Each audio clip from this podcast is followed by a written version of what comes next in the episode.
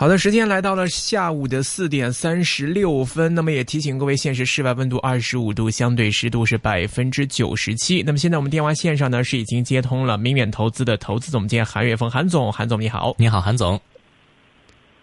哎，你好，主持人好，大家好。嗯，韩总，首先我想请教您关于 A 股方面了。其实最近在上一周以来吧，我们看到整个在外围方面也好，港股也好，表看起来都是歌舞升平，那么或者是一路在蓄势待发，一路上冲。但是从上周以来，A 股就是进入了一个比较颓的一个局面了。嗯，所以想问一问韩总啊，现在在 A 股方面的状态，您觉得是什么原因造成的？或者说对这样的一个情绪化的一个这样的一个情况，您觉得会持续多久呢？還會？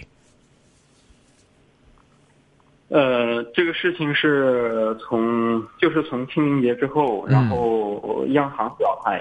呃，央行表表态就要开始，我们要开始收缩货币开始，是，然后之后呢，就是银监会，呃，证监会的态度都是明显的这种收缩的态度，就是制度性呢在做这个去杠杆，然后现在我们都知道，那个保监会在去年底保能事件以后呢。呃，已经做了一些收缩，嗯，然后之后呢，保监会的领导已经更换，但是新的领导现在还没上来，也就是说保保险的这个呃去杠杆还没有真正的开始，现在就是整个这个一行三会都在处于一个收缩的阶段，是因为这个原因导致了市场，因为这几个因素交织在一起，导致市场出现一个比较明显的调整。是，但是其实就我们目前的这个情况来看，好像这种情况或者这个局面暂时好像没有修改的迹象。包括在当天，我看到新华社甚至都有发文章说，呃，对这方面有做出了一番表态，并没有说要这个停止收水的这种意思，感觉。呃，呃，因为上一周跌幅比较快，然后市场的痛苦开始增强。是。那周。從周四开始就是有一定的回稳，嗯，应该是可能是有这个政府在后边做了一些窗口指导，然后呢，那么对于呃周末的时候，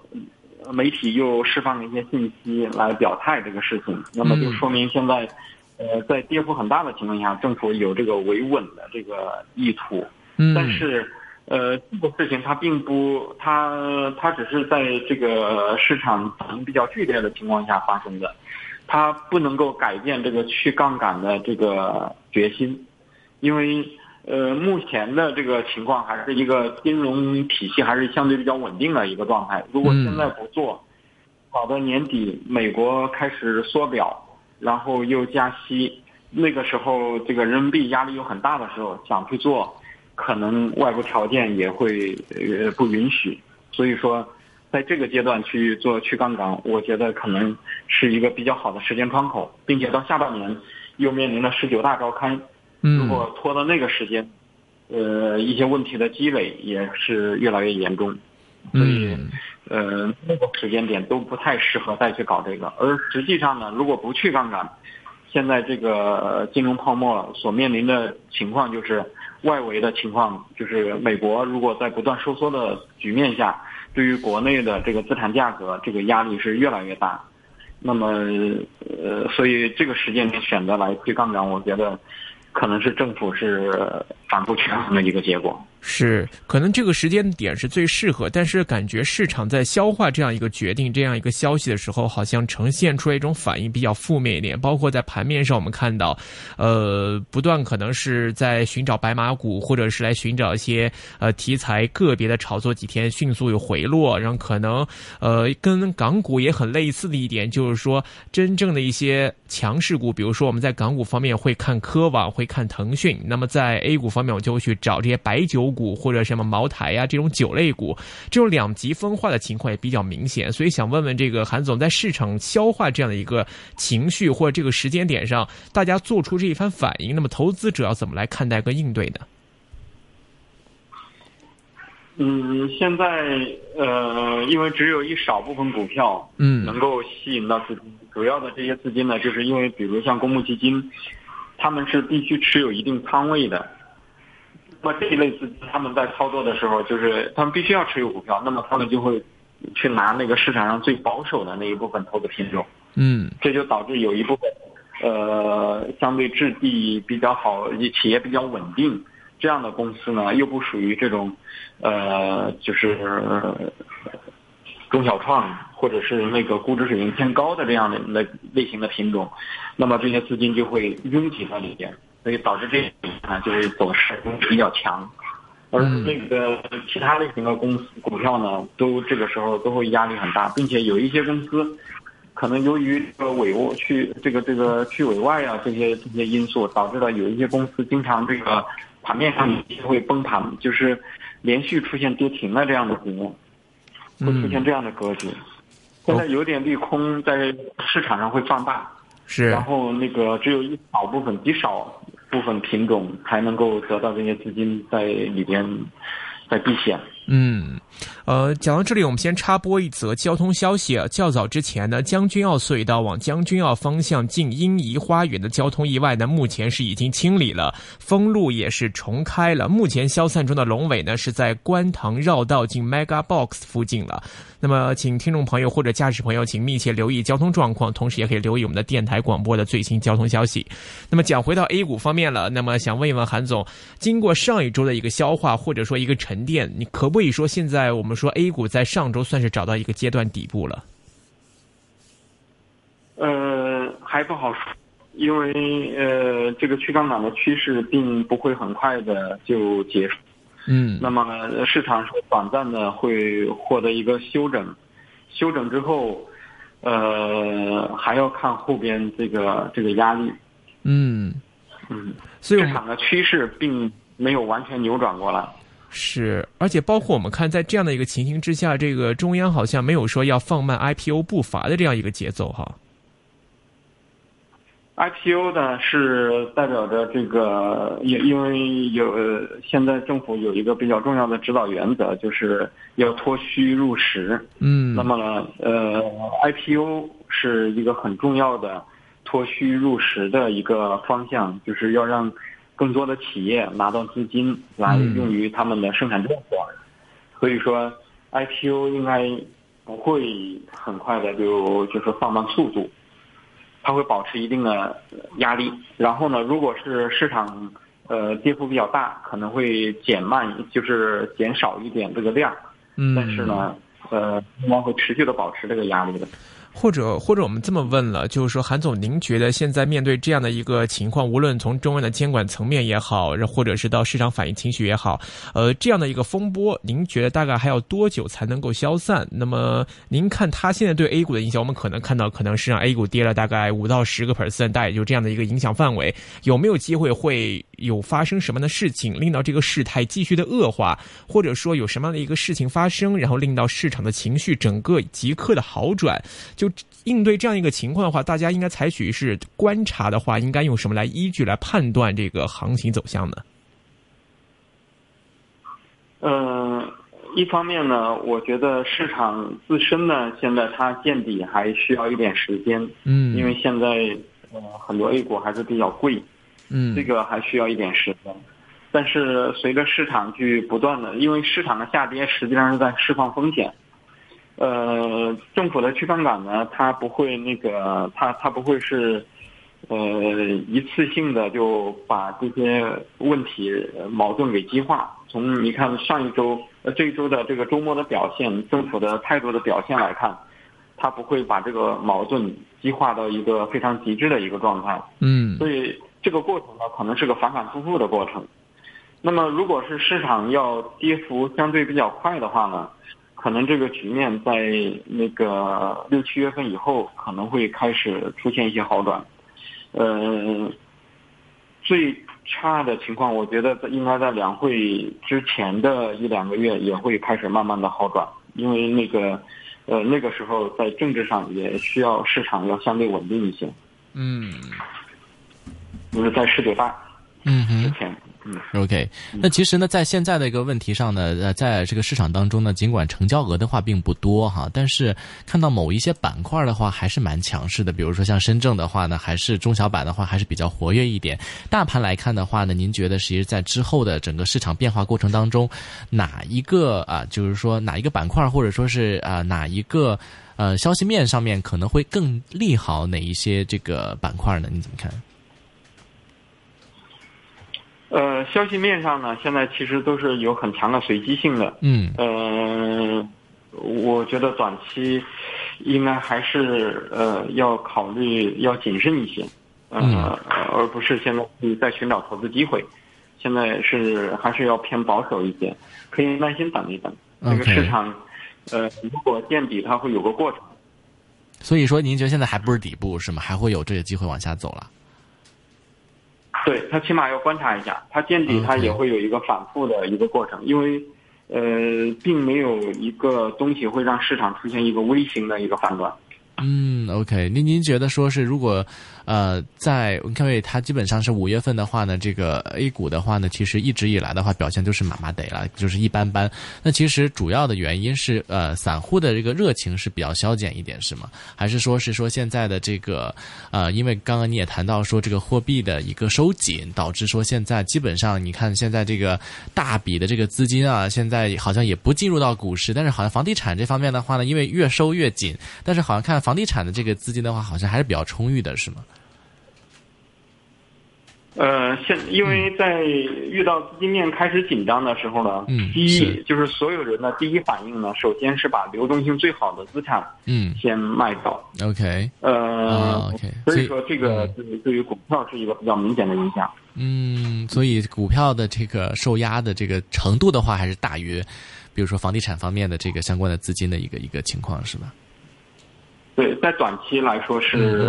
股票会表现会比较明显。嗯，OK。那刚才我们也谈到，比如说关于 IPO 方面的一个问题，IPO 的话呢，确实是一旦啊这个增加了 IPO 的审核或者是上市的话呢，其实资金呢有一些资金的话是可能就开始炒这个 A 股啊，或者呃炒这个 IPO 的相关的这个股份了。那您觉得之后的话，这样的一个情况会继续的延延这个延续下去吗？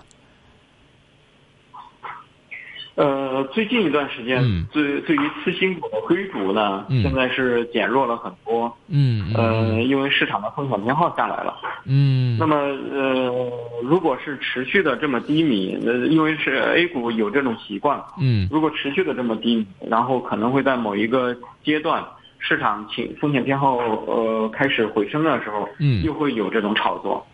嗯，OK，那您觉得说之后呃什么时候可能会，比如说现在现在这个点位的话，其实一直都是不声不响的嘛，而且特别是像你看美国的话也继续的增加，啊，这个股市的话也是不错啊，港股这方面的话又继续创了新高，但反而说这个港股好像现在跟 A 股相比的话，A 股的这个落后程度会比较的增加，之后的话会有没有这样的一个机会，就是呃跟啊港股这方面会有一个持平？呃，这个呢，就是港股和 A 股最大的区别呢，是。是在这个呃股票的结构上面有区别。是。因为 A 股里边主要的这个大股票，就是前面持仓比较大的、市值比较大的股票呢，嗯，主要是一些银行对。和石油类的板块啊什么的。那么。嗯，金融还有一些那个像那个那个对中石油、中石化这样的公司是呃为主的。那么这样的这样的公司目前所面临的这个问题呢，实际上是在去杠杆呢，就是他们是属于相对传统的行业。但是恒生指数现在市值占比比较大的就是腾讯了。对。那么腾讯做这种创新性的创新性的公司呢，它对于指数的贡献力很大。然后它一涨，就对于指数的影响就会相对就会比较，就影响就会相对比较明显。最近呢，我们看这个呃嗯，中央这边的话有这个“一带一路”的这个会议啊，也在开始。那其实“一带一路”方面的相关的消息板块，或者说雄安新区的这个板块的话，会不会对这个市场还会有继续的一个炒作呢？呃，这些都很多都是在这个概念层面。嗯，在现在这个风险偏好下来的时候，像这种炒作概念的这个意愿呢，会减弱。OK。呃，只有非常那个激进的资金，在这个阶段还会去搞这些东西。嗯嗯嗯，所以现在基本上大家是就是持有这个现金为主吗？还是说是现在基本上就是把将这个啊一些高估值的这个股票的相关的这个资金的话回流到这种大盘股当中？呃，像我们的做法呢，嗯实际上我们是现在是会随着这个市场的慢慢下跌，在里边选择一些品种会呃分布式的嗯呃建仓，OK，然后不会是考虑短期的，是考虑的以一个年度为那个方向的一个投资的安排。嗯那在下跌的过程中，逐步的来建仓。OK 是，但是现在其实我们看 A 股也好，港股也好，都面临着一个问题，就是真正具备成长性或者真正优质的股份，现在被买的越来越贵了。就是可能之前我们可能还有预期，虽然是好股票，但是没那么贵。现在像腾讯也好，或者像茅台也好这类的优质股份，现在被买的越来越贵了。那么有的朋友就会担心，那么宁愿买贵，不要买错。那么但有的人又说，你这样买贵下去，可能迟早会到了一个临界点。所以想问这个韩总，您在这一块的看法是怎么觉得呢？目前呢，A 股呢，所有的中小股票就是呃都有压力，起码它是涨不动的。嗯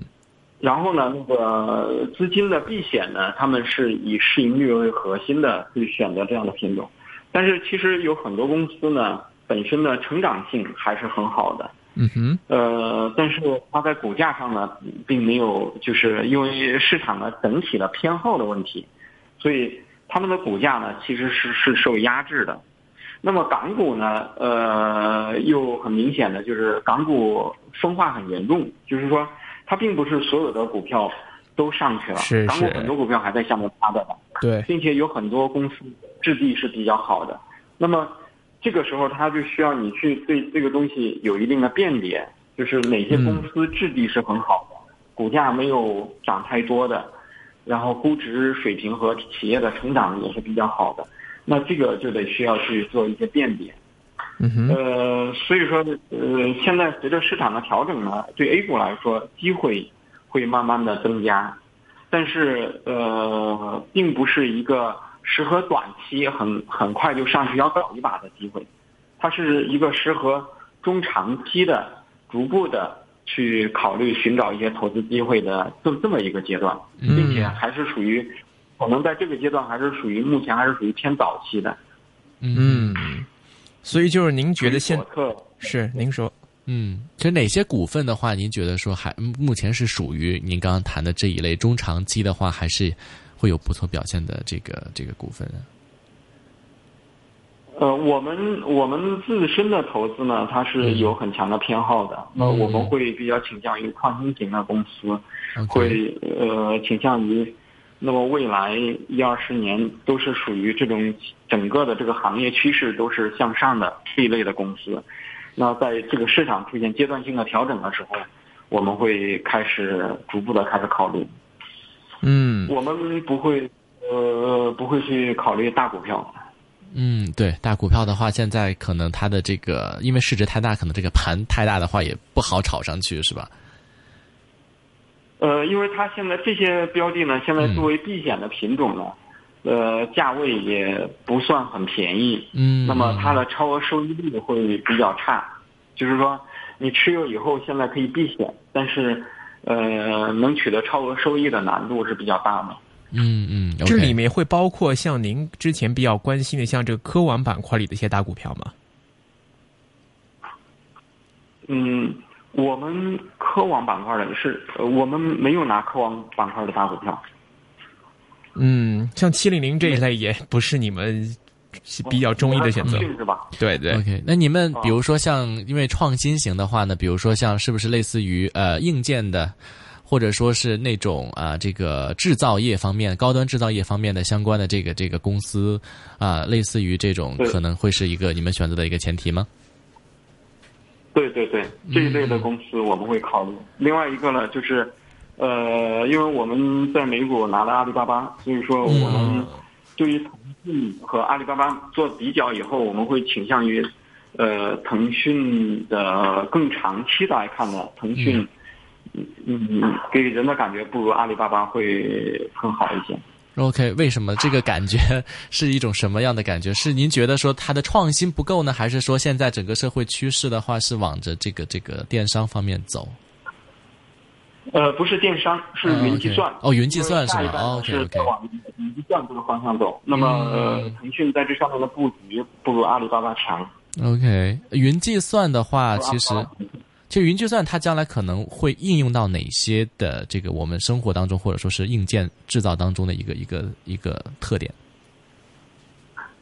呃，它未来呢，云计算就像我们现在的，就像电一样。它会在我们的生活方方面面都会体现出来，因为未来最就是最大的一个你的消费来源是信息，而这个信息呢，它是来源于云。嗯，那么在这上面呢，这个阿里巴巴的布局会更广泛一些。就是在比如比如说像别人的消费习惯，或者说他们的这个出行的习惯，或者跟其他的一些互联网，比如说现在阿里巴巴也跟比如说像 OFO 啊这种单车共享的经济的这种合作的话，会更多的有这方面的一个呃记呃这个大数据库，是不是？是这个意思吗？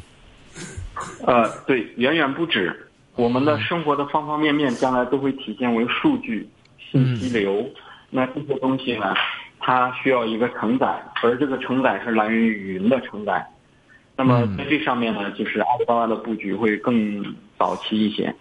OK，呃，最后想还再再请问一下，这个韩总最近应该也了解到这个发生在港股二零一八瑞声科技的这单事情啊，因为瑞声的话其实也是在今年成功的晋升成分股里面，然后作为科网里面是龙头一直在升，但是最近呢是被爆出了有这个夸大盈利的这种情况，然后被这个狙击之后呢，股价也是连差几天了。呃，想问一下您对瑞声科技这只股份或者这种类型的？股份，您的看法观点怎么样呢？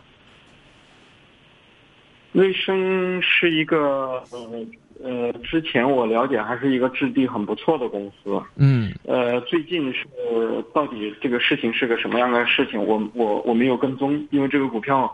涨幅太大，所以这个股票我们没有跟踪它。还有一个问题就是，因为瑞声主要是苹果产业链的公司，是在做这个声学系。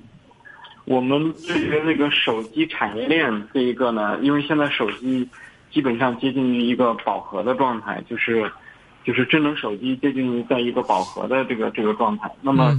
呃，我们没有仔细的去了解瑞声在这上面他们还有多大的市场拓展空间，所以这个股票我没有跟踪过，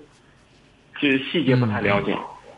OK，但是就这类的公司是这类企业是你们喜欢的类型吗？呃，就是刚才我讲的，就是，呃，那这个其实是零八年以来，呃，且就是创新性类的公司呢，有一个最大的一个板块呢，就是这个智能手机这个板块，嗯，是整个智能手机产业链表现都很好，是。但是呢，这两年整个智能手机的普及率是在大幅度提高，然后到了这个阶段以后，再继续。去普及的难度在加大，那么这一类的公司呢，收线了，他们必须拓展的空间，呃，开始有压力了。明白。所以这个是我们从产业的角度去没。